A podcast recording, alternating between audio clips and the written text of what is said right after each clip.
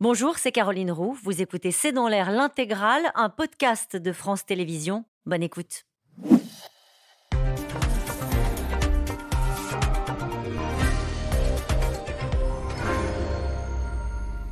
Bonsoir à toutes et à tous. Nous attendons vos questions au SMS, Internet et réseaux sociaux pour alimenter notre discussion.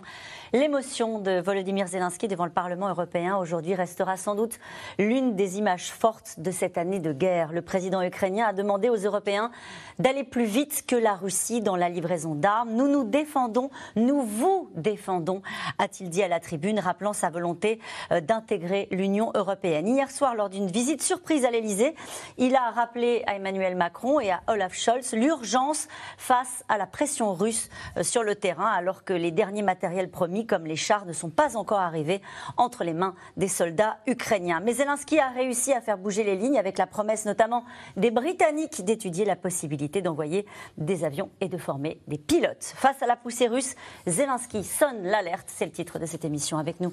Pour en parler ce soir, François Clémenceau, vous êtes rédacteur en chef international au Journal du Dimanche. Je cite cet article L'armement américain en plein boom. Avec nous ce soir, le général Jean-Paul Paloméros. Vous êtes ancien chef d'état-major de l'armée de l'air, ancien commandant suprême de la transformation de l'OTAN. Daphné Benoît est avec nous également. Vous êtes correspondante défense à l'AFP. Vous êtes ancienne correspondante au Pentagone. Enfin, Elsa Vidal, vous êtes rédactrice en chef de la, la rédaction en langue russe de RFI. Bonsoir à tous les quatre. Merci de participer à ce C'est dans l'air euh, en direct. Commençons d'abord euh, sur la visite surprise hier soir à l'Elysée euh, avec Emmanuel Macron et Olaf Scholz. Une visite qui a permis de tourner la page des malentendus, François Clémenceau, avec la France notamment, avec Emmanuel Macron. Oui, on peut dire ça, même si les malentendus ne sont pas si malentendus que ça. Il y avait des agacements, il y avait des, des phases où effectivement les lignes n'étaient pas tout à fait en phase. Oui. Donc, euh, donc oui, cette visite, elle a permis de, clarifier les choses, ça c'est sûr. Euh, et, pas seulement d'ailleurs du côté franco-allemand, mais aussi du côté ukrainien. Parce que on, Zelensky, avec cette façon très, très, très, très sincère, très authentique qu'il a de réclamer sans cesse davantage d'aide, il a bien compris aussi, parce que c'est un garçon extrêmement pragmatique, que ça ne se fait pas comme ça, avec des claquements de doigts, qu'il y a des échéances politiques, qu'il y a des élections, qu'il y a des contraintes intérieures. Et je crois que hier, d'abord un à Londres, puis à Paris, avant Bruxelles. Dans ces trois capitales-là, il a saisi euh, bien davantage qu'auparavant les, subtilités et les contraintes que nous avions dans l'aide unanime que nous lui apportons. Mmh. Alors, euh, ça n'est jamais assez vite, naturellement, ça n'est jamais assez euh, en, termes de quantité, mais, euh, mais oui, il y a une forme d'unanimité qui s'est euh, révélée dans ces trois étapes-là, et c'est important pour lui. Je pense aussi que c'est important pour nous de mmh. savoir que au cours d'une étape aussi sensible que celle-là, à la fois sur le plan sécuritaire, c'est pas évident pour Zelensky de partir trois jours de chez lui euh, à l'heure où précisément il y a une offensive russe qui menace. Euh, c'est pas évident sur le plan de la politique intérieure de laisser comme ça euh, son camp après le remue-ménage qu'il y a eu au sein de son gouvernement et de ses équipes à propos de la lutte contre la corruption. Mm. Et il revient chez lui avec une forme d'assurance donnée par les Européens que l'aide, elle ne cessera pas et que tout le monde sera au rendez-vous. Je parlais de la relation avec Emmanuel Macron et Volodymyr Zelensky parce que c'est vrai qu'on avait commenté ici même l'agacement des Ukrainiens sur les phrases d'Emmanuel Macron qui voulait pas humilier la Russie, etc. On a l'impression que tout est désormais parfaitement clair avec cette phrase dans cette interview du Figaro accordée euh, par Volodymyr Zelensky à nos confrères qui dit Je crois qu'Emmanuel Macron a changé pour de vrai. Elsa Vidal. Ben, on aimerait le croire. En fait, je crois que malgré tout, la vérité. Ça vous fait sourire, du ben, coup La vérité en politique, euh, ça n'existe pas. Euh, la vérité en politique, ce sont les engagements et la matérialisation des, des engagements verbaux. Donc, c'est un gage donné, je pense, de Volodymyr Zelensky à Emmanuel Macron. Et c'est d'ailleurs assez surprenant ce retournement d'une posture de demandeur à finalement une posture de pourvoyeur de lumière. C'est ça. Je pense que Emmanuel Macron, en ce moment, avec sa réforme aussi des retraites en difficulté, est très heureux de pouvoir bénéficier de la lumière de Volodymyr Zelensky, qui nous présente finalement le, le plus beau des miroirs. C'est à la fois l'incarnation de la nation ukrainienne en guerre et en même temps le summum des valeurs européennes européenne personnifiée. Nous aimerions croire effectivement que nous sommes tous à la hauteur de cet, de cet effort. Donc voilà, c'est très habile de sa part. On verra dans la suite comment ça va se concrétiser. Moi, je suis très sensible au fait qu'on a pu rapprocher, je dirais, les bords de la plaie ouverte avec les Allemands. Aussi aussi, euh, puisqu'on vient refermer la mer sur le sommet franco-allemand qui n'avait pas eu lieu. Et puis, on avance avec euh, Volodymyr Zelensky. Tout le monde n'a pas forcément apprécié cette petite mise en scène avec le président français, le, président, le, chancelier allemand et le président ukrainien, notamment Giorgia Meloni, qui a dit en fait il fallait plutôt jouer l'unité dans cette affaire. Hein. C'est vrai, mais en fait, moi, la séquence temporelle, je la trouve pas si mauvaise que ça. Le plus dur étant le passage par Londres avant. Mais arriver à Bruxelles en ayant euh, rencontré le couple franco-allemand, mmh. c'est un bon message et c'est un bon message en direction des Russes. Jean-Paul Paloméros, sur cette visite euh, surprise, sur ces images euh. bah, en, fait, euh, je crois que c'est le bon mouvement parce que cette guerre, on la mène à distance. Et quand je parle de distance, c'est des distances réelles et des distances dans le temps. On, sera toujours déphasé, si vous voulez. D'abord, il y a, la guerre, c'est un art de stratégie. Donc, M. Zelensky, et il l'a fait avec brio au début de cette guerre, il a résisté, il a réengagé ses armées, il a fait une avancée. Maintenant, il est un peu dans le dur parce que les Russes sont mmh. montés en puissance. Il faut qu'il explique ça aux, alliés euh, occidentaux. Qu'est-ce qu'il faut qu'il explique? Ben, Il faut qu'il explique quelle est sa vision des choses et en particulier l'état de ses forces aujourd'hui. Et ça, c'est une véritable inconnue. Et j'espère qu'ils en ont parlé de manière à bien voir ce dont il a besoin, comment on peut lui fournir, dans quel délai de manière à être en phase, si vous voulez. Il faut mettre en phase la vision et les besoins tels qu'ils sont perçus par le chef de guerre, le président Zelensky et ses stratèges, et ce que nous, nous pouvons faire.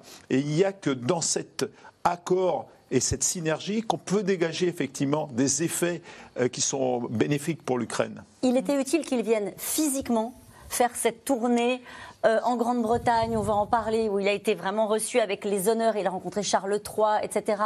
En France, puis euh, à Bruxelles, il fallait qu'il vienne justement pour euh, faire ce que vous venez d'expliquer sur, les grands honneurs d'ordre, c'est clair, sur, sur les présidents, il n'y a qu'en face à face qu'on peut réellement mm. discuter. Et nonobstant les problèmes de confidentialité, mais c'est les yeux dans les yeux qu'on se parle franchement et que M. Zelensky a dit, je n'en doute absolument pas, c'est vérité, la vérité telle qu'il les ressent. Et il faut que ça soit très franc. Sinon, on, va passer, on peut passer à côté du sujet, si vous voulez. Est-ce qu'en venant, j'allais dire ici chez nous, c'est aussi à nous qu'il parle Bien sûr. Et à notre soutien qu'il en appelle Bien sûr. Et il attire, et il doit gérer le court, le moyen et le long terme. Sur le court terme, il attire notre attention euh, comme on le fait régulièrement sur votre plateau, sur euh, les problèmes de munitions. Et ça, c'est aujourd'hui ça. Mm. Euh, la coalition ne peut pas fournir plus de 50% de ce que consomment les Ukrainiens aujourd'hui. Allez, il faut s'y mettre. Ça, ça c'est. Et puis après, il y a les questions, les armements lourds, parce qu'ils voient bien qu'il faut compenser la masse par la qualité. Mm. Et, et, là, on rentre effectivement dans des dossiers qui sont extrêmement difficiles,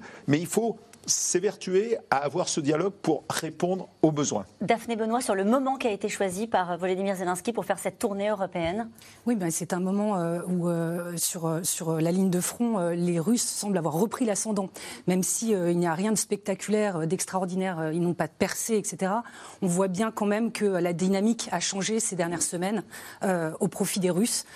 c'est donc dans un moment d'urgence, finalement, que Zelensky est venu voir les capitales européennes. et et je pense que euh, les besoins sont d'autant plus pressants euh, à ce moment-là. Euh, et il faut quand même se souvenir que de l'ampleur finalement des moyens matériels engagés dans ce conflit, c'est absolument exceptionnel. C'est ce qui vraiment est le plus caractéristique finalement de la guerre en Ukraine. Ça, demande des moyens matériels massifs. Mm. Et, et l'Ukraine, le problème, c'est qu'elle dépend totalement du soutien occidental et qu'elle doit faire cet effort de pédagogie permanent pour expliquer ses besoins, comme vous le disiez, Général. or, le problème, c'est que on lui donne au final toujours euh, nos équipements un peu plus tard que voulu, bien sûr. nécessairement.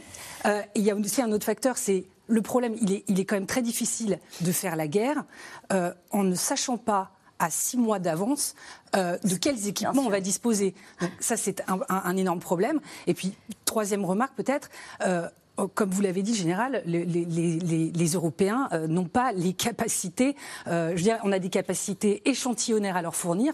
Heureusement, les États-Unis euh, fournissent le, gros des efforts, mais nos industries de défense ne sont pas paramétrées pour, pour suivre un rythme aussi élevé. Et nous allons en reparler naturellement. En tout cas, le président ukrainien a choisi la Grande-Bretagne d'abord hein, pour la première étape de sa tournée européenne. Il en est reparti avec un pas de plus du Premier ministre Rishi Sunak vers la livraison euh, d'avions. Rien de tout cela hier soir lors de sa visite surprise à l'Elysée en présence du chancelier allemand Olaf Scholz, mais un soutien clair, sans faille, comme aujourd'hui euh, au Parlement européen. Gélabert et Nicolas Baudry-Dasson.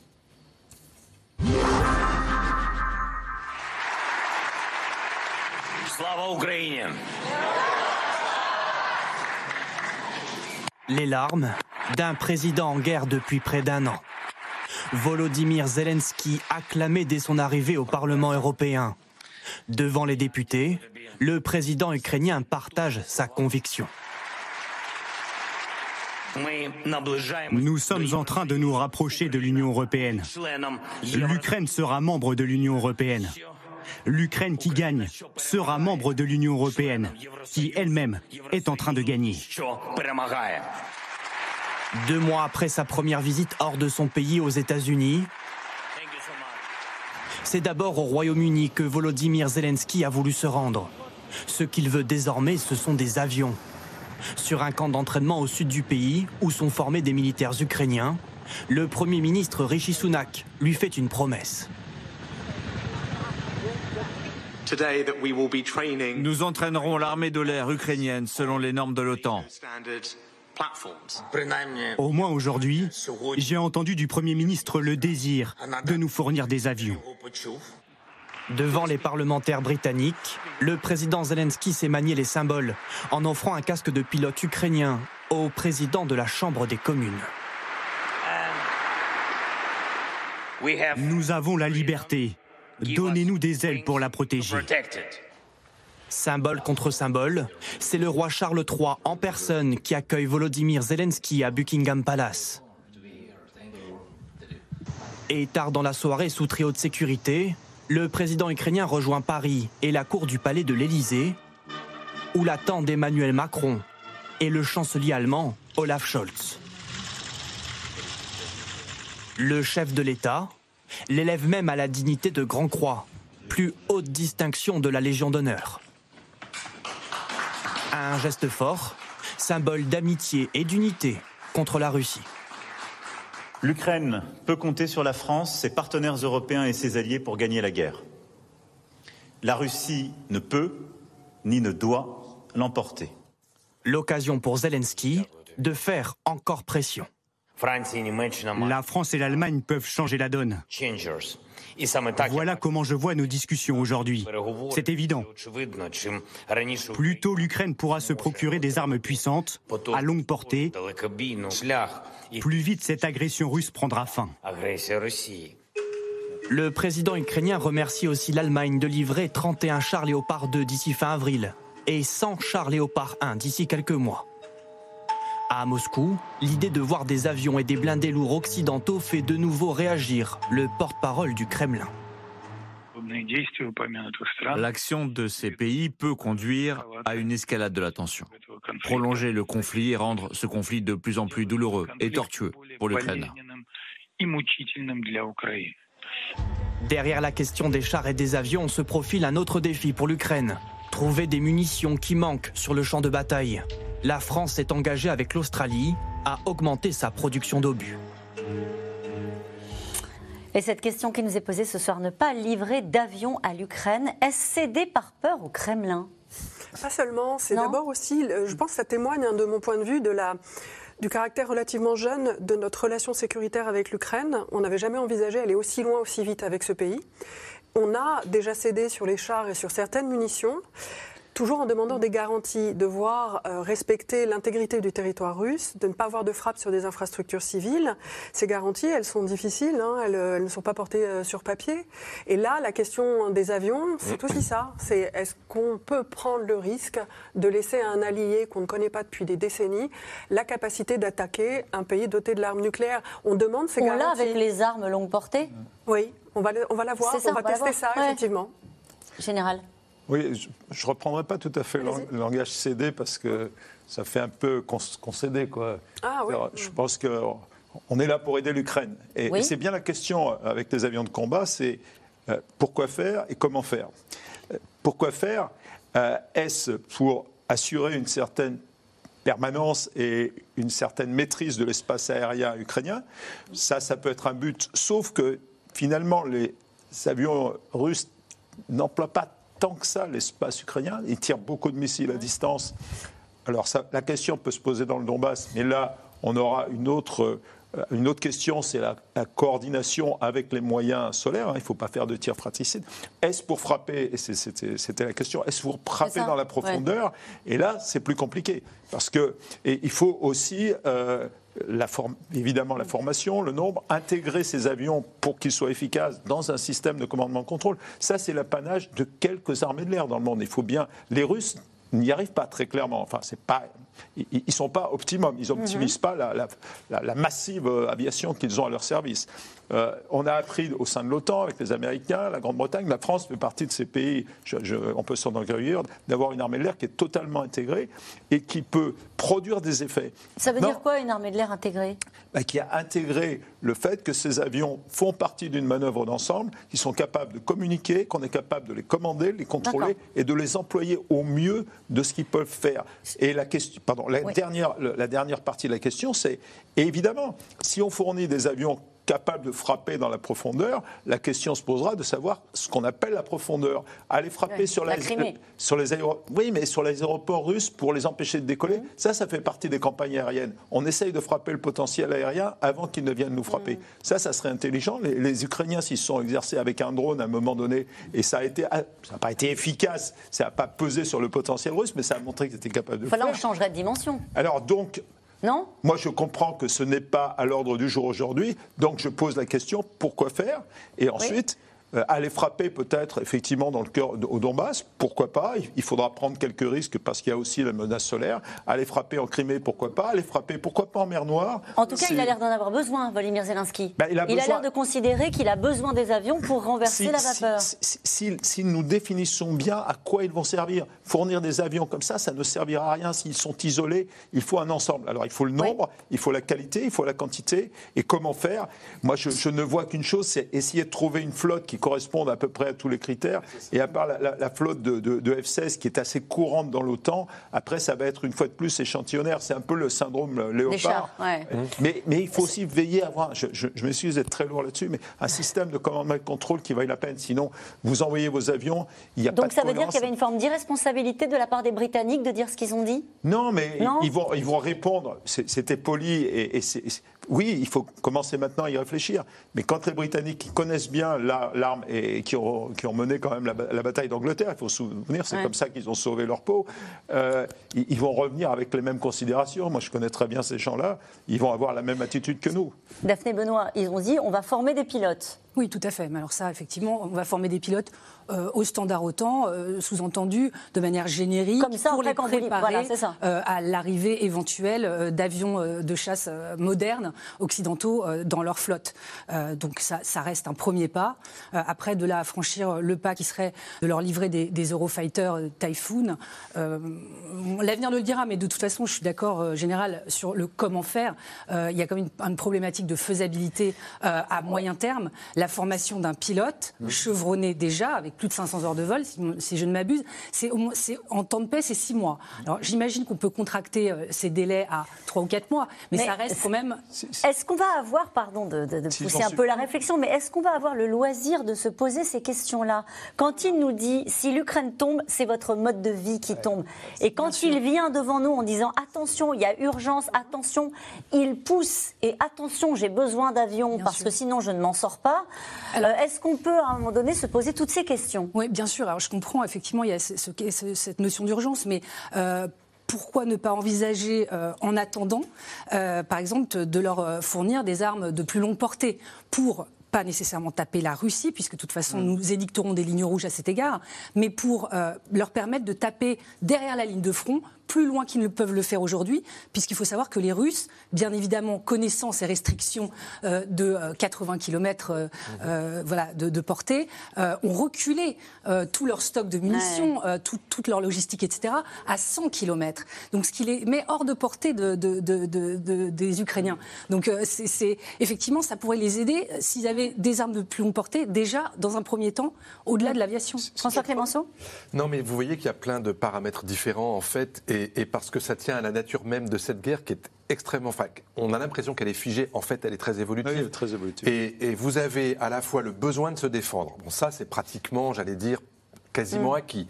les batteries solaires sont arrivées, ça y est, elles sont en nombre, les grandes villes ukrainiennes peuvent être défendues. C'est un point très important. La deuxième chose, c'est euh, la capacité de tenir les lignes. De tenir les mm. lignes, c'est l'artillerie euh, qui permet de, de, garder ses positions et de maintenir le front autant que possible. Et on le voit bien aujourd'hui euh, dans le Donbass, et notamment à Bakhmut, c'est de ça qu'il s'agit. Et puis troisièmement, il y a l'aspect offensif des choses. Bien sûr que Zelensky a envie de partir à la contre-offensive, mm. et c'est pour ça qu'il réclame aussi des chars d'assaut. Des chars d'assaut, c'est pour aller en pleine, prendre du territoire, prendre de la distance. Il ne les a toujours pas, et ça va prendre du temps, parce que là aussi, logistiquement, il y a des contraintes. Et c'est pas de la peur des Occidentaux que de, de dire ça prend du temps ne serait-ce que pour les regrouper, pour les expédier, et ensuite pour former les, les, tankistes qui vont devoir les conduire, et ensuite pour les amener sur le champ où ils seront opérationnels. Juste, pardon, je donne pour les gens qui nous regardent les, calendriers qui sont donnés par les, capitales européennes. L'Allemagne, euh, on parle des chars Léopard très attendus sur le terrain. Euh, Fin avril, hum. un premier bataillon. Euh, Londres, c'est Challenger, ils ont été hum. parmi les premiers à annoncer ces Challenger le mois prochain. Euh, c'est vrai que quand on est euh, confronté à la pression russe tous les jours, ça paraît une éternité. Et d'autant que vous avez un besoin, si vous voulez lancer une contre-offensive d'envergure crédible et, peut-être même dissuasive, vous avez besoin d'une masse. Hum. Cette masse-là, on sait très bien, c'est pas un bataillon de 15 à 30 chars qui va faire la différence. C'est plutôt 150, 200, 300. Et bien pour les avoir et pour que tout tous les équipages puissent se parler les uns les autres, avoir les mêmes standards, avoir les mêmes équipements, avoir les mêmes munitions, avoir les mêmes carburants et avoir une véritable stratégie de contre-offensive, de, de, reconquête, il faut aussi le, général connaît ça mieux que nous, évidemment, de l'appui au sol. Il faut aussi que ces chars ils puissent être protégés par des avions. Euh, qui seront au-dessus du champ de bataille pour veiller à ce qu'ils aient la maîtrise du ciel et à ce qu'il n'y ait pas de mm. possibilité que ces chars se fassent détruire les uns après les autres par l'artillerie euh, russe. Donc tous ces paramètres-là, vous imaginez bien que dans tous les états-majors aujourd'hui dans les pays alliés, on les sous-pèse. Et on mm. essaye de faire vite, mais on ne peut pas dire à Zelensky, tu as raison, on va t'envoyer des chars demain matin, tu pourras t'en servir après. Regardez cette question de Chantal dans les Alpes de Haute-Provence qui dit Je ne comprends pas la lenteur des décisions pour aider l'Ukraine. Faut-il attendre que Poutine gagne? Euh, Il y a cette idée que pendant que l'Europe prend le temps, mais un temps que vous avez nécessaire et indispensable, euh, ça donne euh, évidemment, évidemment des, marges à l'armée de Poutine. Alors ça donne des marges, évidemment, mais en même temps, cette temporalité, elle n'a jamais été aussi accélérée. On, on, vit la guerre non seulement en direct, mais en fait, elle s'accélère parce qu'il y a une boucle permanente d'informations. Donc quand même, on prend des décisions absolument incroyables en un temps record. Ça, c'est une première chose. La deuxième chose, c'est le simple fait que cette conversation ait lieu au plus haut niveau entre les chefs d'État européens, américains et ukrainiens envoie un message extrêmement fort à l'opinion publique ukrainienne qui lui permet de tenir, d'avoir l'espoir et l'optimisme que quelque chose va se passer dans un moment qui est quand même très dur, ce que reconnaissent les chefs d'état-major ukrainiens et le président. Et elle envoie aussi à l'approche de la date anniversaire du début de la guerre un message aussi d'unité et d'absence de division des alliés occidentaux à la Russie. Et nous prenons, qui plus est, le temps de réfléchir. Nous ne nous précipitons pas. Et c'est important qu'on ne puisse pas être accusé d'être des vats en guerre. Mm. Deux points. D'abord, les Américains sont en train de fournir euh, aux, Ukrainiens des armements euh, qui vont porter à plus grande, à plus grande distance. C'est très intéressant, mhm. aux alentours de 120, 130, 140 km. Donc ça, ça, va déjà leur donner... Ils sont en train d'arriver? Ils ont décidé de le faire. Ça, ça peut aller assez vite parce que c'est assez simple. Euh, deuxième élément, prenons un élément de comparaison. Euh, quand je me regarde, je me désole. Quand je me compare, je me console. C'est-à-dire, regardons le temps qu'il a fallu à, la grande armée rouge pour se mettre en place, pour déployer ses moyens, pour mettre ça à peu près en face. C'est pas mm. complètement, c'est pas parfait. Et nous, qui sommes, qui arrivons là en soutien des Ukrainiens, qui sont totalement dépendants de leur stratégie et de leur aptitude à, mettre en place une armée qui, tienne la route. évidemment, c'est décalé. Mais d'un autre côté, alors euh, la, conclusion, c'est qu'il faut évidemment raccourcir cette boucle et rentrer de plus en plus dans la conception des opérations ukrainiennes. C'est ça le, ça veut dire quoi? Ben, Ça veut dire soutenir les Ukrainiens dans leur approche de la guerre et, et non pas être totalement dépendant de la stratégie ah de M. Zelensky. Mais ça, c'est. Euh, oui, mais c'est comme ça, qu'on pourra répondre à leurs besoins. C'est-à-dire, ça ne veut pas dire prendre la main sur le commandement opérationnel et sur la stratégie militaire Je pense que la démarche de M. Zelensky aujourd'hui, elle, elle, va quand même dans ce sens. C'est accélérer cette boucle et avoir une vision commune de l'objectif commun, de la stratégie commune, pour euh. bien réfléchir à ce qu'on peut lui apporter dans le court, le moyen et le long terme. Est-ce que c'est pas ça le vrai combat qu'il faut mener là dans les semaines qui viennent? Savoir c'est quoi la victoire, c'est jusqu'où la victoire? Et qu'est-ce qu'on veut réellement, par exemple? C'est ce que vous pensez? Ben, Bien sûr, c'est ça une stratégie. Euh, Daphné Benoît, sur la question des obus, alors c'est vrai qu'on n'aurait pas imaginé que c'est ce qui allait leur manquer, euh, et effectivement on l'entendait dans le reportage, la France et, l'Australie euh, ont décidé d'accélérer la, la, production d'obus. Il manque d'obus, les Ukrainiens? Bah, il y a une consommation euh, stratosphérique euh, de, ce type de munitions euh, en Ukraine depuis le début du conflit. On enfin, n'avait plus d'habitude de, ces chiffres vertigineux. au, pic des combats cet été, les Russes consommaient 20 000 obus par jour, les Ukrainiens 6 000. Euh, et, voilà, donc euh, on est euh, sur des niveaux complètement faramineux qui, qui, qui, posent un problème à, nos industries de défense. On sort à peine d'une espèce de période qu'on appelle souvent les dividendes de la paix, etc., où même nous n'avons pas de stock. Euh, et, là, on se réveille en se disant mais qu'est-ce qui se passe? Donc, par exemple, là, effectivement, euh, dans, le budget défense français en 2023, il y a un effort particulier qui va être mis euh, sur la production de munitions. Et Emmanuel Macron a demandé expressément aux industriels de défense français de, d'accélérer leur production, leur, leur, capacité, etc. Parce que on a, enfin là, il y, a, il y a des besoins urgents de l'Ukraine. Et puis, nous, il faut quand même qu'on garde une profondeur euh, de champ euh, sur, sur, ce point. Donc euh, c'est essentiel, bien sûr. François Clémenceau, sur ce que disait le général Jean-Paul Palomero sur la discussion qu'on peut imaginer entre mm. Olaf Scholz, Emmanuel Macron et, Volodymyr Zelensky, est-ce qu'à votre avis, du côté de la diplomatie française, on aimerait bien aussi, parce que jusqu'à présent, le discours c'était de dire on fera ce que nous demandent les Ukrainiens. Mm-hmm. Et leur stratégie sera leur stratégie, on les accompagne. Est-ce que là, il y a quelque chose qui est en train de bouger aussi du côté de la diplomatie française? Bah, Quand on écoute les, diplomates français, il y a deux termes qui reviennent très souvent dans la, dans la discussion. Un, c'est le rapport de force. On parle de rapport de force favorable, mais on ne dit pas expressément ce que ça signifie. En fait, ça veut dire avoir suffisamment d'avantages sur l'adversaire, sur l'ennemi, pour pouvoir non pas dicter ses conditions, mais être en mesure de tenir une négociation. Donc là, ça, c'est euh, c'est pas un point d'interrogation, c'est de se dire on va aider l'Ukraine à avoir un rapport de force qui lui soit favorable. Et deux, c'est les paramètres de la négociation. Les paramètres, on dit, ils appartiennent aux Ukrainiens. On ne va pas leur dicter ni mettre la pression sur ce qu'ils réclament. C'est la question, est-ce que ça, ça a changé? Non, ça n'a pas changé. Mais ce qui a changé, c'est qu'aujourd'hui, précisément, lorsque Zelensky se rend à Washington, quand il va à Bruxelles, à Londres, il s'aperçoit qu'il a en face de lui des interlocuteurs qui, un, souhaitent que cette guerre se termine, parce qu'elle est mm. en train de semer un tel bazar dans le monde entier sur énormément d'aspects qui freinent nos économies, qui freinent nos, champs de manœuvre, qu'on a envie que cette guerre se termine.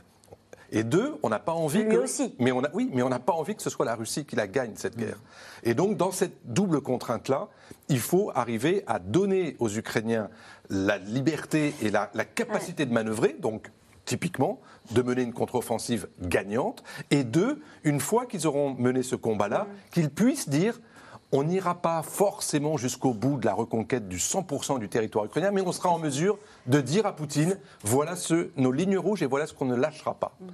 Et après, on verra ce que cette négociation, euh, si elle a lieu, donne ou ne donne pas. Il y a, déjà eu hein, de la négociation entre les Russes et les Ukrainiens. Elle n'a absolument pas marché pour des raisons qu'on comprend très bien. C'est qu'en face, il y avait un diktat qui était absolument insupportable.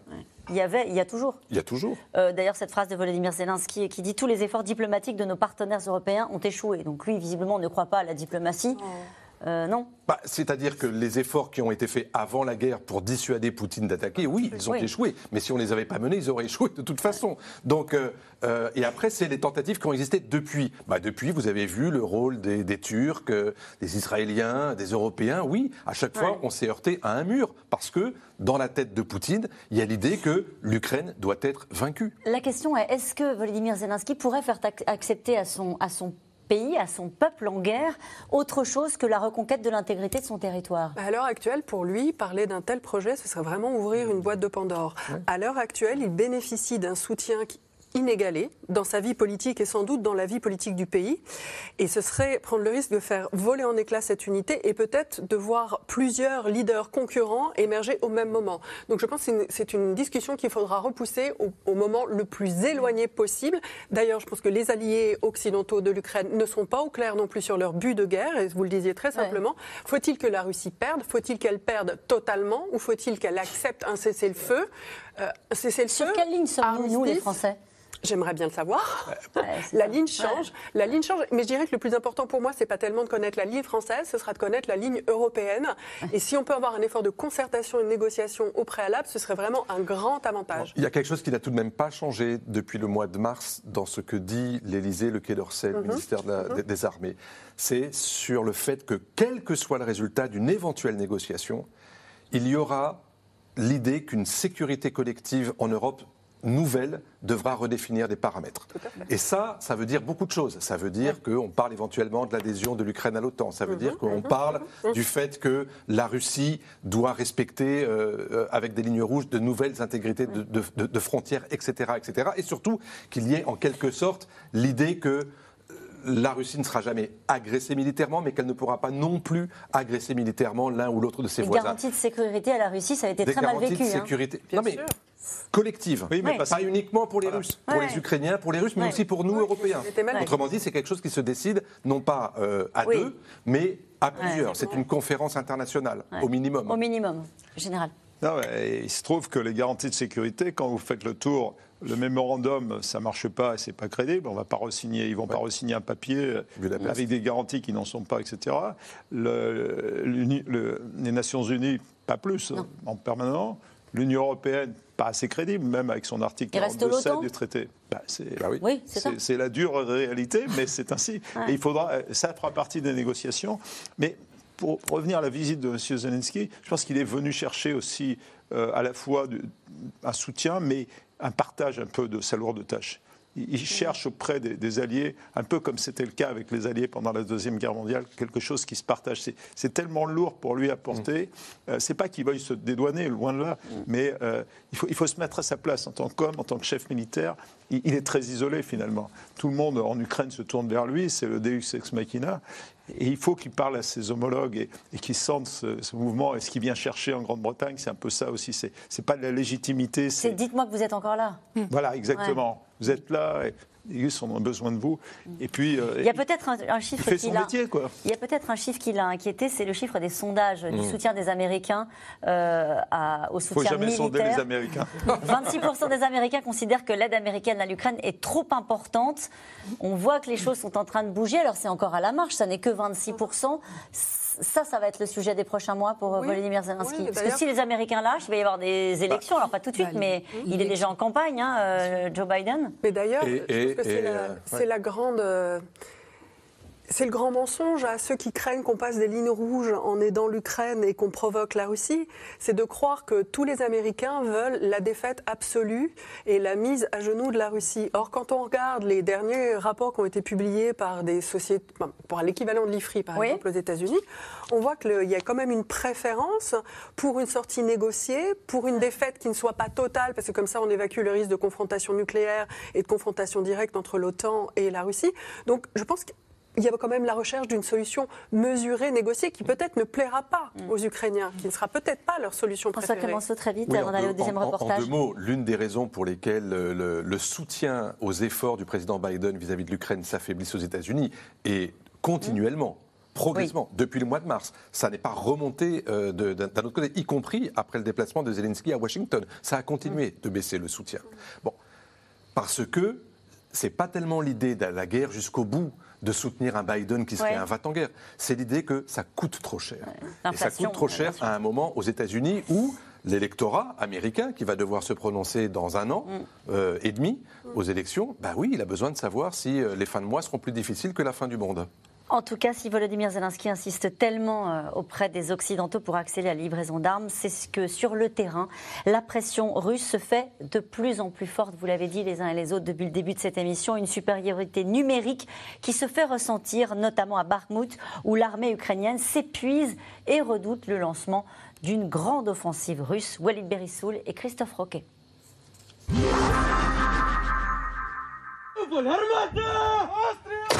Des obus datant de l'ère soviétique tirés en direction des positions russes.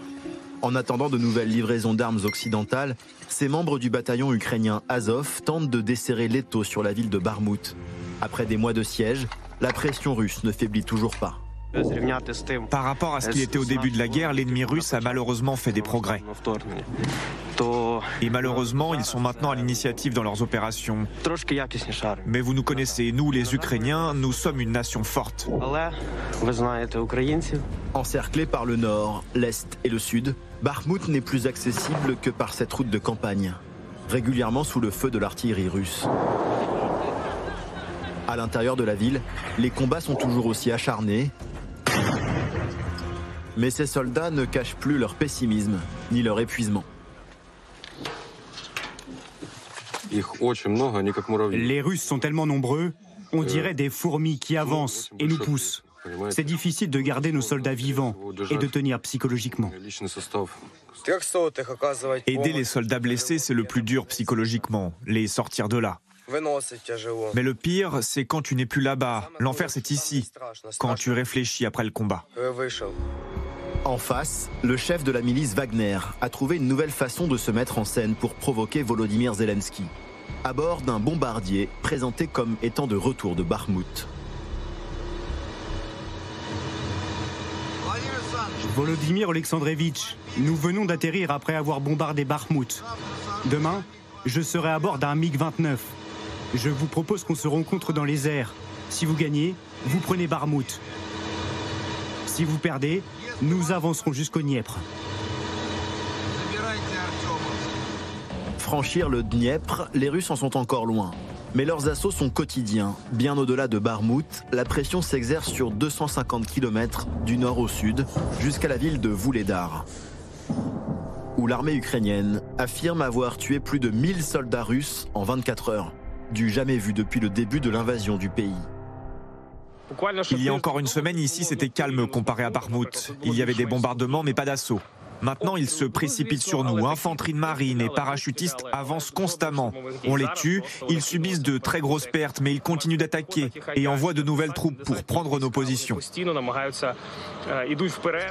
Une stratégie du nombre qui permet à l'état-major russe à Moscou de revendiquer des succès militaires dans le Donbass.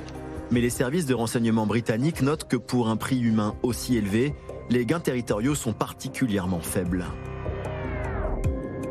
Les forces russes n'ont réussi à gagner que plusieurs centaines de mètres de territoire par semaine. À 80 km de la ligne de front, Kharkiv. Libérée au printemps dernier mais bombardée à nouveau il y a deux jours. Cette ville de l'Est de l'Ukraine craint d'être l'une des cibles prioritaires d'une nouvelle grande offensive russe à l'approche d'une date redoutée, une date anniversaire, le 24 février. Nous voyons déjà de nombreux rapports indiquant que les envahisseurs veulent faire quelque chose de symbolique en février. Ils veulent essayer de se venger de leur défaite de l'an passé. Un scénario très largement relayé par le gouvernement ukrainien, qui avance le chiffre de 300 à 500 000 soldats russes qui pourraient être mobilisés au printemps et à l'été prochain.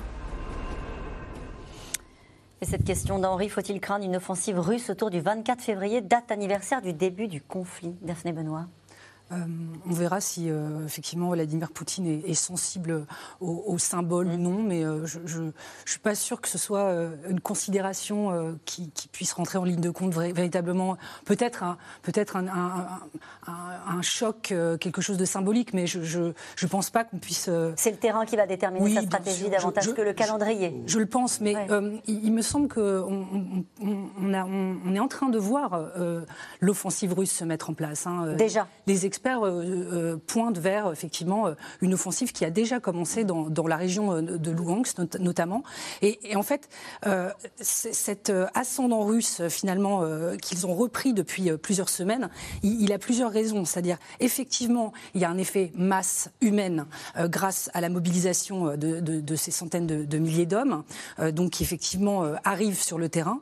Mais il y a aussi en fait le facteur de la réorganisation des unités russes après les pertes de Kharkiv et de Kherson. Mm. C'est-à-dire que les Russes ont constaté que la ligne de front était extrêmement étirée euh, du nord au sud, ce qui euh, les mettait dans un rapport de force défavorable. Et en fait, ils ont quand même tiré euh, des leçons de ça et ils ont tenu finalement placé des lignes défensives et tenu un peu la région de Kherson jusqu'à voilà pouvoir dégager cette, cette région et renforcer vraiment euh, les endroits stratégiques où il fallait, il fallait pousser. Donc ça, ça, ça a l'air d'être plus efficace, même si euh, pour l'instant, leurs gains territoriaux se relèvent du décamétrique. Mais, mais ils ont repris vraiment l'initiative et pour finir, avec derrière eux une industrie de défense qui est pleinement mobilisée. Mmh. Euh, ils sont en économie de guerre. Absolument. Alors, pas officiellement, mais effectivement, les usines d'armement tournent à plein régime, font les 3-8, 24 heures sur 24. Et, et, effectivement, il y a quand même. C'est là qu'on voit que l'Ukraine n'a ni la taille, ni le réservoir d'hommes, ni la profondeur stratégique de la Russie. Et il y a forcément un moment où ça va peser. Où ça se voit. Euh, général Jean-Paul Jean Paloméros, pardon, on entendait dans ce reportage ce soldat, c'était incroyable ce qu'il disait, il disait, on a l'impression de voir arriver des fourmis. Ils ressortent chaque jour sur le terrain et ils se sentent écrasés par la supériorité numérique. Euh, ça compte, surtout quand on dit qu'il y a entre 300 et 500 000 hommes qui pourraient arriver euh, sur la ligne de front c'est pour ça que sous-estimer l'armée russe dans ces conditions, si on ne met pas tout ça en perspective en disant bah, le nombre compte, les victimes comptent moins dans l'esprit de M. Poutine que dans celui euh, de M. Euh, Zelensky. Et puis, euh, dernier élément, bah, ça finit par tarauder, évidemment, par, par, abraser en quelque sorte l'armée ukrainienne. C'est terrible. Même si les pertes ukrainiennes sont inférieures, on le pense, aux Russes, comme vous le disiez, le vivier n'est pas inépuisable. Et cette question qui est centrale, c'est de quelle réserve dispose vraiment C'est une réserve formée, entraînée et prête à partir au combat. Euh, Monsieur Zelensky, cette question a été posée très clairement en fin d'année. Il y a eu un débat stratégique qui était d'ailleurs ouvert entre le président Zelensky, ses stratèges, et ils ont mis ça sur la place publique. C'était assez intéressant. Mhm. Et euh, cette question était lancinante. Dire, voilà, Où sont vos réserves? Est-ce qu'on va essayer de contre-attaquer ici, euh, dans le nord, dans le sud? Mais euh, est-ce que j'emploie mes réserves maintenant? Et euh, est-ce que j'ai bien évalué? Et là, il est clair que pour ce faire, ils attendent le soutien occidental. C'est là vraiment mm. que les armements lourds vont payer. Mais, il a des réserves en hommes le, ministre, vous avez vu, le, ministre de la Défense ukrainien, ou peut-être l'ex-ministre de la Défense ukrainien, euh, avait parlé d'un million d'hommes faut, faut pas exagérer. Je veux dire, des hommes formés, on a vu ce que ça coûtait, des hommes qui n'étaient pas formés, pas entraînés. Euh, donc, ils ont ce souci, et c'est à juste titre. Maintenant, euh, voilà. Et, c'est vrai que la situation est, complexe. Ils ont, euh, les pertes dans les jeunes générations, dans les troupes d'élite, sont très, très élevées. Euh, c'est pour ça que M. Zelensky est aussi très ému quand il vient, parce qu'il sait qu'il a derrière lui tout ça. Il a, cet engagement vis-à-vis de ses hommes. Et est-ce qu'il sait, euh, Général, que euh, tout se joue dans les semaines qui viennent? C'est-à-dire que quand on parlait de la contre-offensive russe, on disait au printemps, ils sont en train de préparer, et vous étiez en train de nous dire, Daphné Benoît, qu'elle avait déjà commencé cette contre-offensive russe. Charles Michel dit les prochaines semaines seront décisives. Ça veut dire que c'est à partir de maintenant que se joue une étape importante de cette guerre? Le, court terme influe toujours sur le long terme. Vous pouvez avoir une très belle stratégie qui, est totalement euh, ruinée parce que vous avez perdu le court terme. C'est le problème du président Zelensky de, savoir quelle ligne de défense il doit tenir. Il a choisi de, défendre Bakhmut et il a des raisons à le faire. Mais euh, on a vu que les, Russes avaient quand même élargi ce front. Hein, ça a été parfaitement expliqué. Là, euh, son souci, c'est est-ce qu'il dégarnit le sud pour venir s'appuyer? Est-ce qu'il néglige toute possibilité du côté de la Biélorussie? Donc les choix sont, vraiment euh, difficiles, stratégiques, et ils pèsent sur, le président Zelensky. C'est ça aussi qu'on voit dans, son émotion, c'est que qu'est-ce que je dois faire? Et il voit bien les pertes qu'il subit chaque jour. Et il va falloir qu'il retrouve un deuxième souffle, en quelque sorte. Cette stratégie-là, il ne la construit pas, il ne la co-construit pas avec les états-majors européens? Mais c'est ça l'enjeu. Mais il ne le fait pas aujourd'hui? Bah, c'est difficile. Quand on parle de, profondeur stratégique, on voit bien quelle est celle des Russes. On en a parlé à mmh. l'instant. Hein. c'est euh, la masse, la distance, le réservoir, euh, les fuseaux horaires et tout ce que vous voulez. Et puis surtout, euh, voilà, l'héritage de l'armée soviétique. La profondeur stratégique de Zelensky, mmh. bah, c'est nous, en fait. c'est C'est l'arrière aussi, on va en parler dans un instant. Mais c'est évidemment, mais, mais, mais sur un plan technique, et sur un plan euh, justement de capacité à pouvoir relever le défi de la défense et de l'offensive, eh bien oui, c'est nous. Et donc c'est normal qu'il attende un peu notre réponse et qu'il attende le matériel. Mais encore une fois, c'est pas parce qu'on dit ça va se passer dans quelques jours ou dans mm. quelques semaines, ça ne change pas grand-chose à l'équation. L'idée c'est que il ne peut. Non mais si. pardon, peut-être que je me trompe, mais ça change si les matériels européens sont pas arrivés et qu'ils profitent de cette fenêtre ça de tir. Change, ça change si les Russes sont capables. Mm dans les prochaines semaines, évidemment, de conquérir plus que quelques centaines de mètres par, euh, par jour ou par semaine, bien sûr.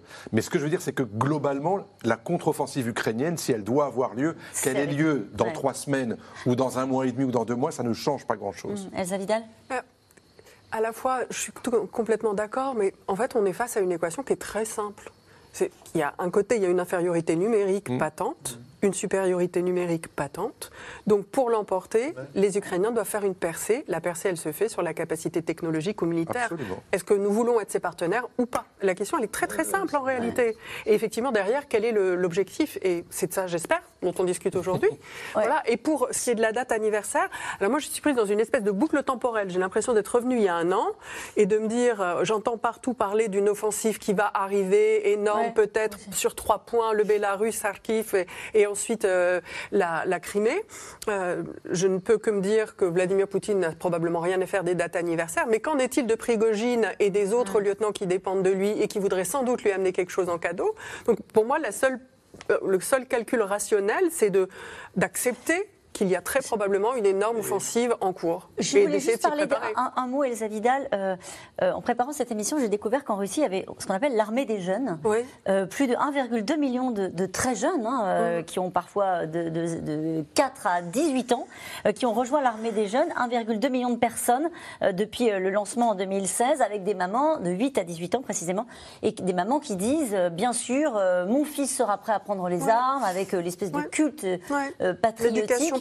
Euh, ça fait partie de ce que Vladimir Poutine peut considérer comme des réserves c'est un peu tôt, mais c'est plutôt. Ou c'est le culte du drapeau Non, je pense que ça fait partie du contexte global qui s'est mis en place en Russie depuis un peu plus de dix ans, où on revient sur euh, la thématique patriotique et militaire et l'institution militaire comme un pilier de la société, ce qui n'est pas du tout essentiel d'ordinaire en Russie. C'est une institution un peu à part, l'armée, et là on la met au centre et on revisite l'héritage de la Seconde Guerre mondiale. Bien sûr, c'est aussi un moyen de continuer à verrouiller euh, la liberté de parole en créant une censure dans les esprits Margarita Simonian, qui est donc la grande patronne de euh, Russia Today, entre autres, mais d'une grosse holding, rappeler que le mieux pour une femme russe, à l'heure actuelle, ce serait d'épouser des officiers ou des militaires euh, mm. russes qui partent à la guerre, parce que c'est ce qui est de plus sexy. Donc on est vraiment dans un grand retour en arrière. Euh. Et avec des grands groupes comme le géant Gazprom, qui a 450 000 salariés, qui est la première entreprise russe qui a annoncé qu'elle avait obtenu l'accord de développer une armée privée,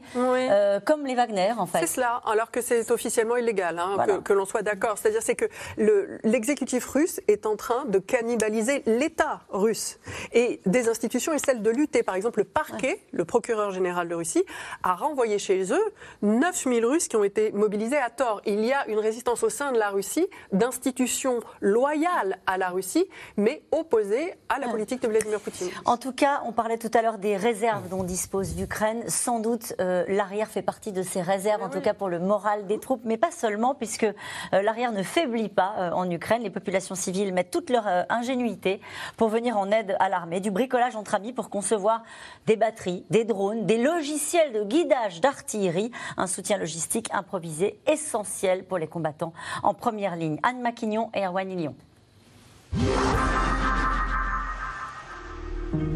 Des chars russes détruits, exposés dans la capitale ukrainienne. Un trophée plein d'espoir, mais pour continuer à y croire, les Ukrainiens appellent les pays du monde entier à un appui militaire plus poussé. En attendant, chacun fait alors ce qu'il peut. Sans être sur le front, les civils participent aussi à l'effort de guerre. Elles sont où les pinces? Tu me les donnes? Oui, je les ai. Sacha, tu vérifies l'état des batteries. Ces jeunes sont électriciens, ingénieurs ou encore plombiers. Ils fabriquent avec les moyens du bord des batteries portatives pour les soldats au combat. Au départ, c'est Bogdan qui a eu l'idée de faire ça. Un jour, il a vu sur TikTok que tu pouvais désassembler des cigarettes électroniques, en retirer la batterie, qui est rechargeable, et il en a fait une batterie portative, juste pour essayer. Ce jour-là, je passais le voir, je lui ai demandé de m'en faire une. On a adoré le concept et on s'est tout de suite dit que ça servirait bien plus à nos amis soldats sur le front. Ce bricolage entre amis, plusieurs fois par semaine pour répondre à l'urgence, c'est une manière pour eux de servir leur pays. Vous vous demandez pourquoi on fabrique des batteries et pas des armes? Imaginez, une batterie de recharge en plus pour les soldats dans la tranchée, c'est 10 minutes, 30 minutes, une heure de connexion en plus où ils peuvent appeler leurs proches en disant ⁇ Je vous aime, tout va bien ⁇ Ils peuvent aussi téléphoner à leur commandant en disant ⁇ Alerte, envoyez du renfort ⁇ La batterie, c'est un moment de vie en plus. Et les soldats leur en sont reconnaissants. Les jeunes reçoivent des photos de leur équipement utilisé sur le front. Une connexion qui fait du bien après un an de guerre. D'après moi, la paix n'est pas possible avec la Russie. Comment pourrait-on être en paix avec quelqu'un qui vous a agressé? La trêve, en revanche, peut être négociée au niveau politique et diplomatique.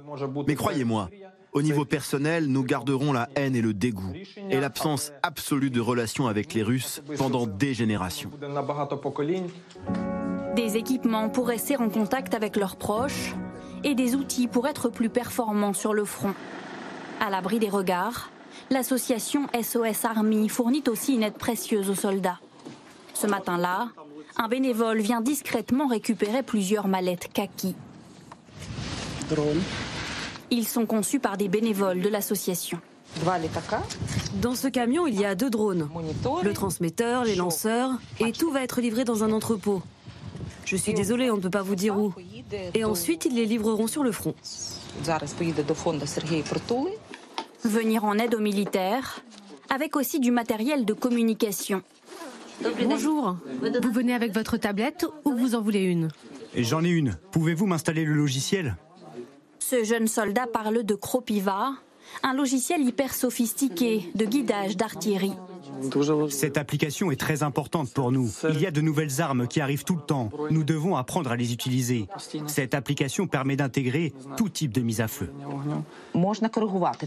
L'application aide aussi à corriger les trajectoires des tirs, parce que les données intègrent aussi les conditions météo. On peut aussi cartographier les positions de nos soldats et celles de nos ennemis. Après un an de guerre, la débrouille est encore quotidienne en Ukraine.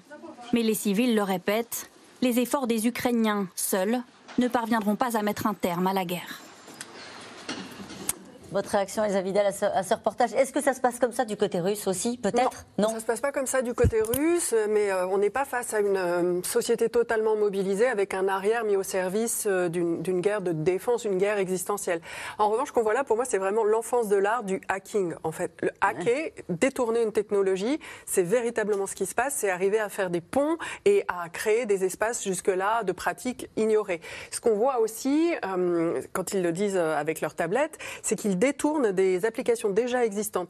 En Ukraine comme en Moldavie, il y a ce qu'on appelle le e-gouvernement qui est très avancé. La pratique, tous les actes administratifs peuvent être faits en ligne. Mhm. Et donc, euh, de ce point de vue-là, ils sont même beaucoup plus en avance que la France. Et de nombreux citoyens euh, ukrainiens ont réussi à détourner certaines de ces applications pour communiquer aux autorités euh, les positions de l'armée russe, pour faire savoir où, ils étaient eux-mêmes. Donc, il y a beaucoup de participation citoyenne, tout simplement, et de détournement, encore une fois, de savoir. Après, ils, font fond sur euh, une caractéristique euh, du système éducatif, je pense soviétique, qui est très vrai aussi en Russie, c'est-à-dire qu'il y a énormément d'ingénieurs, de mathématiciens, d'informaticiens, de spécialistes des technologies de la communication dans ces deux sociétés. Et on entendait euh, ce, bricoleur ingénieur qui disait la trêve peut-être. Mm. Euh, c'était pas la guerre jusqu'au bout, c'était la trêve peut-être, mais on restera très remonté, on ne pourra pas négocier avec Vladimir Poutine, rien, on restera avec une haine ancrée en nous mais la trêve peut-être. Euh, je ne sais pas si on, je l'ai déjà entendu dans un reportage euh, de, cette manière aussi claire, comme une fatigue de se dire bon, on a tous envie quand même de, mettre tout ça entre parenthèses. Oui, et puis ça, ça, ça, ça, révèle et ça dit beaucoup de choses de, de, cette nation en armes en fait. C'est-à-dire que même si ces jeunes ils n'ont pas euh, un fusil mmh. ou, ou s'ils ne sont pas sur le front directement, même si probablement certains d'entre eux finiront par y aller parce qu'ils sont aussi apparemment des réserves. Enfin, vu la Mm, mm, mm. et, leur niveau de Mais cette idée que euh, euh, leurs, leurs, frères ou leurs aînés, leurs cousins combattent en armes sur le front, eux combattent avec d'autres moyens. Ils sont dans une autre armée, si vous voulez, qui est l'armée de l'arrière. Et cette armée de l'arrière, euh, qui est constituée aussi de femmes, de, de seniors qui sont dans les dans les, dans les, dans les cuisines collectives à apporter aussi euh, du plus pour l'armée, parce que les rations ne suffisent pas, parce qu'elles ne sont pas forcément en nombre. Cette idée qu'il y a une forme de solidarité entre les civils et les militaires, entre. Euh, enfin bon, euh, quand mm. on disait, rappelez-vous, pendant la Première Guerre mondiale, si l'arrière tient, tout va bien, bah voilà, ça c'est un arrière et cet arrière est, de qualité. Et c'était intéressant ce qu'il disait, c'est des, des, moments de vie, c'est un quart d'heure de vie et ils en ont besoin pour, pour tenir les positions aussi. Et nous revenons maintenant à vos questions. Cette question de Régis, pourquoi Volodymyr Zelensky a-t-il commencé sa visite européenne par Londres, François Clémenceau on ne sait pas grand-chose en fait du, calendrier. De ce que j'ai compris, c'est que Zelensky, à partir du moment où euh, le Charles Michel est venu à Kiev la semaine dernière, a saisi ce moment-là pour se dire c'est le moment d'aller voir les, Européens. Et dans les Européens, Zelensky met les Britanniques parce que pour lui, Brexit ou pas Brexit, on appartient à, la même famille d'alliés solidaires. Et il est vrai que il a choisi les Britanniques peut-être en premier parce que ce sont les premiers qui ont apporté leur soutien à l'Ukraine avant même 2022 euh, euh, et 2014. Ah le, le euh, entre 2014 et 2022, ce qui est sûr, c'est que les Britanniques étaient parmi les premières nations à apporter un soutien militaire à l'Ukraine, à faire de la formation mmh, qui, a été, qui a compté énormément. Lorsque la Russie attaque l'Ukraine en février dernier, des soldats formés par les Britanniques étaient là pour commencer à travailler dans, le, dans la défense de l'Ukraine. Donc le, remerciement aux Britanniques d'abord, et ensuite, je crois que tout s'est à peu près improvisé avec cette idée que s'il allait euh, voir les Européens, il verrait les Britanniques, il verrait d'une façon ou d'une autre euh, les Français et les Allemands. Et voilà, et tout ça s'est organisé un peu euh, à la va-vite avec des questions de sécurité. Vous avez vu dans quel avion arrive Zelensky à Londres, dans un avion militaire britannique. Il repart avec Emmanuel Macron dans un avion qui part d'une base militaire française pour aller à Bruxelles. Voilà. voyage sous, des choses que ça soit Cette question de Catherine, les Russes ayant repris du poil de la bête, est-ce que les Ukrainiens vont tenir encore longtemps sans l'envoi rapide de chars Général? Ben là, euh, je ne sais pas si l'espoir fait vivre, mais c'est quand même le grand espoir qu'on a tous et, et Kazelinski. Donc, il, il va forcément falloir qu'il recompose, et, et c'était certainement pas dans ses plans, mais qu'il vienne renforcer ses lignes s'il veut vraiment euh, attendre, euh, Donc attendre il déploie davantage ses, troupes vers Bakhmut et qu'il allège un peu ce qui a à À partir du moment où il a choisi cette ligne de défense, il peut pas. C'est difficile maintenant de reculer. Vous savez, quand on recule, on perd toujours de l'énergie. On donne d'abord, euh, on en donne beaucoup à l'adversaire. Donc il est un Et puis c'est devenu un symbole, Bakhmut, la bataille de Bakhmut ou pas, Non, pas forcément. Non, c'est plutôt. Euh, là, on est vraiment dans la tactique, dans l'art de la tactique militaire. Et une fois qu'on a choisi une option, bah, il faut aller jusqu'au bout. Quoi. Le pire, c'est d'hésiter mm. euh, et, d'espérer que, l'adversaire se lasse. Ça va être compliqué parce que, euh, pour, revenir au sujet de M. Vladimir Poutine par rapport à sa population, en fait, il est arrivé à justifier la guerre par la guerre. C'est assez machiavélique, comme, comme le sang justifie le sang. Et maintenant, on a l'impression que c'est plus naturel pour les Russes d'aller en guerre que mm. ça ne l'était au début. On avait une opération spéciale, ils ne savaient pas trop mm. ce que c'était. Et maintenant, ça y est, c'est ancré euh, mm-hmm. dans, les gènes, en quelque sorte. Daphné Benoît? Non, pour compléter peut-être euh, sur, euh, sur l'arrivée des chars, finalement, là, clairement, le rapport de force est en faveur des Russes. effectivement, l'intérêt des chars, mais combiné avec d'autres moyens, parce que les chars ne constituent pas la solution miracle, mais combiné avec d'autres moyens, remettrait finalement du mouvement dans cette guerre qui est pour l'instant une guerre d'usure dans laquelle se fatiguent les Ukrainiens. Et donc, ça, permettrait d'avoir une nouvelle dynamique. Après, euh, c'est aucun, aucun des armements qu'on envoie à l'Ukraine ne constitue en soi euh, une solution miracle. Je, voudrais juste revenir sur ce que vous avez dit tout à l'heure, rapidement, mais euh, je l'ai noté. vous disiez, on dit que c'est une guerre, au fond, où rien ne bouge, alors que c'est une guerre très évolutive. Pourquoi elle évolue alors qu'on a l'impression qu'on voit les mêmes cartes depuis trois mois?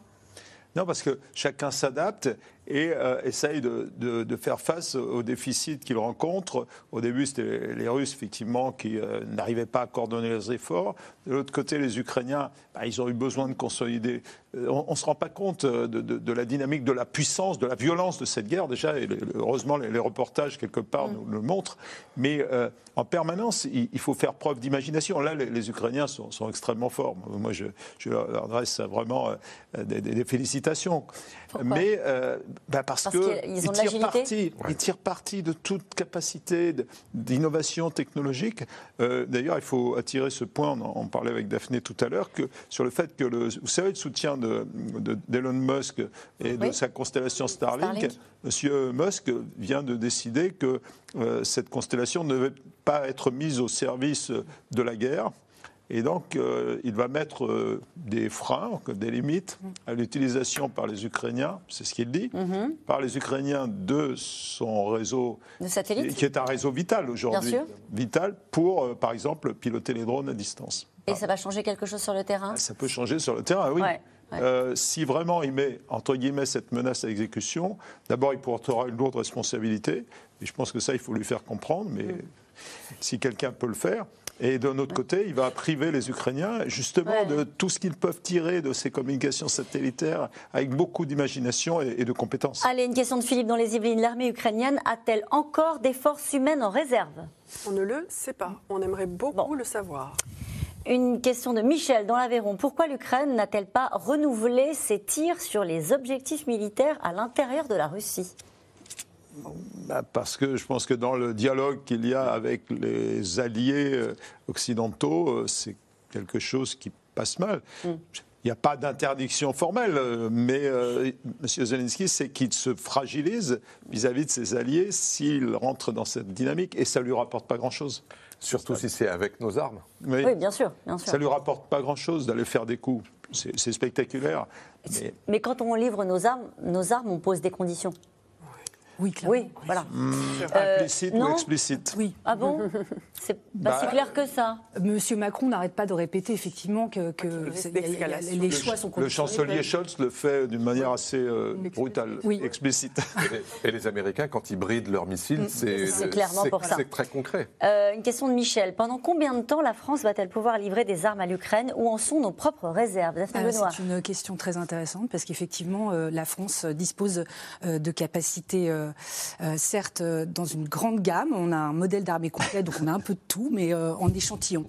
de fait, on ne va pas pouvoir livrer. enfin, il y, y, a des systèmes qu'on ne va pas plus pouvoir livrer. Je donne l'exemple des lance-roquettes unitaires, par exemple, qui sont très précieux pour les Ukrainiens. on en a livré deux ou trois, je crois. Nous disposons de 11 LRU au total, et donc il nous en reste 8, je crois, et il nous en faut absolument 4 au minimum pour défendre euh, les bases qui disposent de l'arme nucléaire. Donc, on va les garder du coup. Voilà. non, juste un complément pour dire que prenant conscience de cet état de fait, il y a quand même des industriels qui prennent leurs responsabilités et qui accélèrent des rythmes. Par exemple, un industriel que je ne citerai pas, mais qui produit le César, a décidé de s'engager et d'accélérer le rythme sans que personne ne lui ait rien demandé. Bon, ça, ça a un objectif euh, clair de vente, c'est vrai, mais n'empêche que c'est ça dont on a besoin. C'est une nouvelle dynamique pour notre industrie de défense. Et l'industrie de défense ne peut pas le faire seule. Mm. Donc c'est vraiment l'État stratège qui doit piloter cette démarche. Ça n'a pas été dit aussi clairement que ça? Avec un budget de la loi de programmation militaire en haut. La programmation, c'est à partir de 2027. c'est loin. 2025, c'est loin, c'est pas ça. c'est vraiment. voilà. Une question de Jean-Luc en Ardèche. Remplacé par le Rafale, que sont devenus les mirages de l'armée française et peut-on les confier à l'Ukraine? Effectivement, c'est le scénario possible, envisagé en tout cas. Euh, les, euh, la flotte de Mirage est, en passe de, de, progressivement sortir pour être remplacée par du Tour Rafale. C'est pas pour tout de suite, hein, c'est dans la décennie euh, qui vient. Et pour le coup, une partie de ces Mirages, les Mirages 2000C, mmh. qui sont du RR, sont complètement sortis du service à l'été dernier. Mmh. et donc, on dispose de, quelques Mirages combien? sur les tarmacs, une douzaine, je crois. Une douzaine? Je, je, pense. qui ont plus besoin. Qui, soi-disant, ont encore du potentiel. Et donc, euh, l'armée de l'air vous dit, a priori, on pourrait soit les vendre, soit les. Je dois, dire deux mots quand même sur l'armée de l'air. Bah oui, c'est bien. Non, mais passé on a passé des nuits là-dessus. Vous savez, le, format de l'armée de l'air a été complètement contraint. Et ce qu'il reste de potentiel à ces, ces Mirage 2000 ne va pas, à mon sens, répondre aux besoins pour faire très simple et très court. Euh, on, on a taillé au plus court, on n'a pas assez de rafales. Et ces Mirage 2000, bah, ils arrivent à, en limite. Et voilà, Donc ce ne sera peut-être pas des Mirages, peut-être des F-16. On en reparlera. Merci à vous de m'avoir trouvé Axel de Tarlet pour un nouveau C'est dans l'air. Très belle soirée à vous sur France 5.